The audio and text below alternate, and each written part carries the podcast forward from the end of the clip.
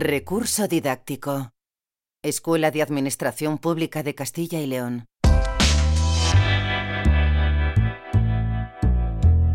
La jurisdicción contencioso-administrativa y su recurso. Esta información está extraída de la píldora de Derecho Administrativo de la ECLAP. La jurisdicción contencioso-administrativa es la jurisdicción especializada que tiene atribuido el control de la actividad de la Administración pública sujeta al derecho administrativo y la resolución de las pretensiones que los interesados deduzcan frente a esa actividad.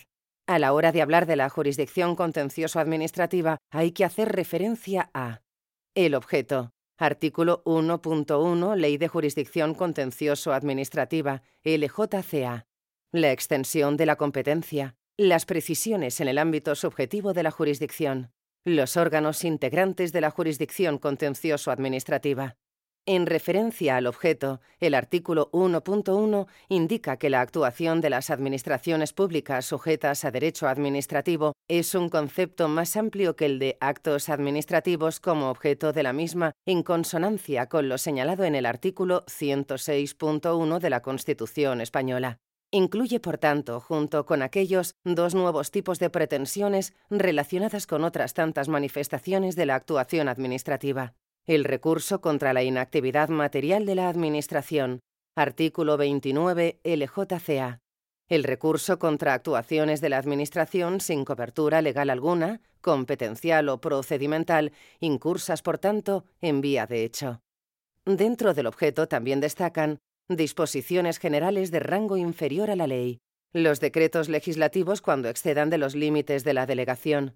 Por su parte, el artículo 2 de la LJCA extiende la competencia de la jurisdicción contencioso-administrativa a un grupo de materias que no quedan incluidas en la cláusula general contenida en el artículo 1.1. Los actos del Gobierno o de los consejos de gobierno de las comunidades autónomas son en materia de protección de derechos fundamentales, elementos reglados, indemnizaciones. Además, existen varias precisiones en el ámbito subjetivo de la jurisdicción que son se entiende por administración pública tanto las administraciones territoriales como las entidades de derecho público dependientes o vinculadas a ellas. Artículo 1.2 LJCA. Los actos y disposiciones en materia de personal, administración y gestión patrimonial sujetos al derecho público adoptados por el órgano competente de instituciones del Estado y las comunidades autónomas. Artículo 1.3a LJCA.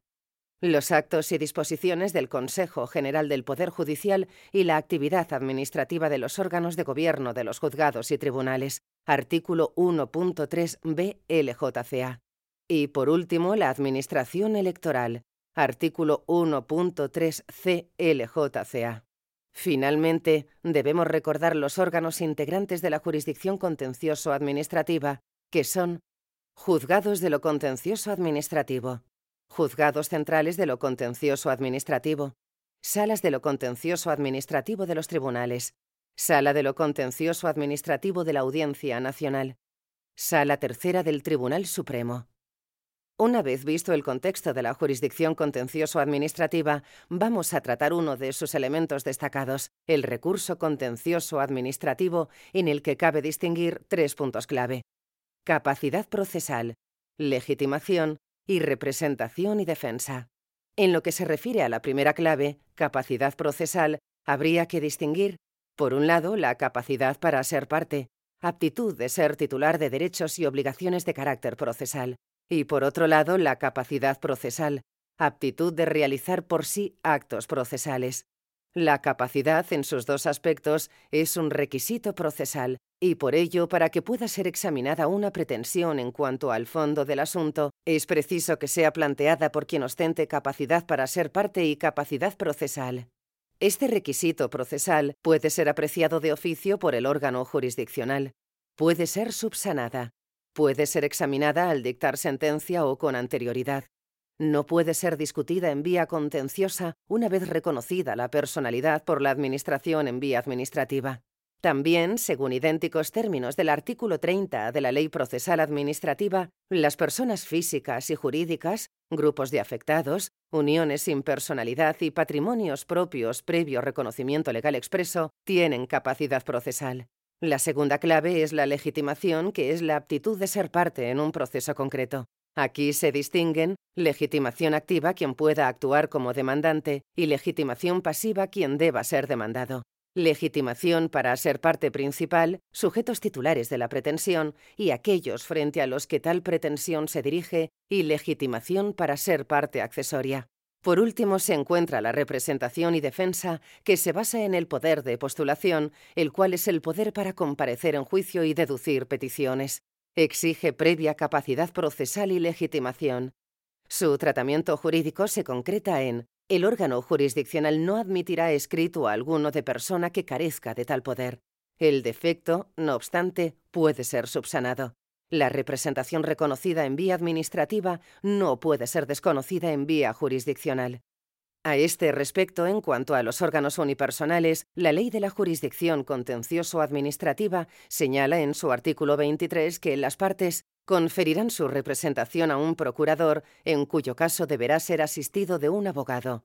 Conferirán su representación a un abogado, en cuyo caso asumirá las funciones de representación y defensa. Si ostentan la condición de licenciados en Derecho, podrán actuar por sí previa habilitación. En el caso de los órganos colegiados, ese mismo artículo indica que deberá ejercer la representación un procurador y la defensa un abogado. Y por último, en cuanto a los órganos constitucionales y administraciones públicas, rige el artículo 24 de la Ley de la Jurisdicción Contencioso-Administrativa, con lo que en la Comunidad de Castilla y León recaerían en exclusiva a los funcionarios del cuerpo de letrados de la Administración de la Comunidad la representación y defensa en juicio tanto de la Administración como de la Administración institucional.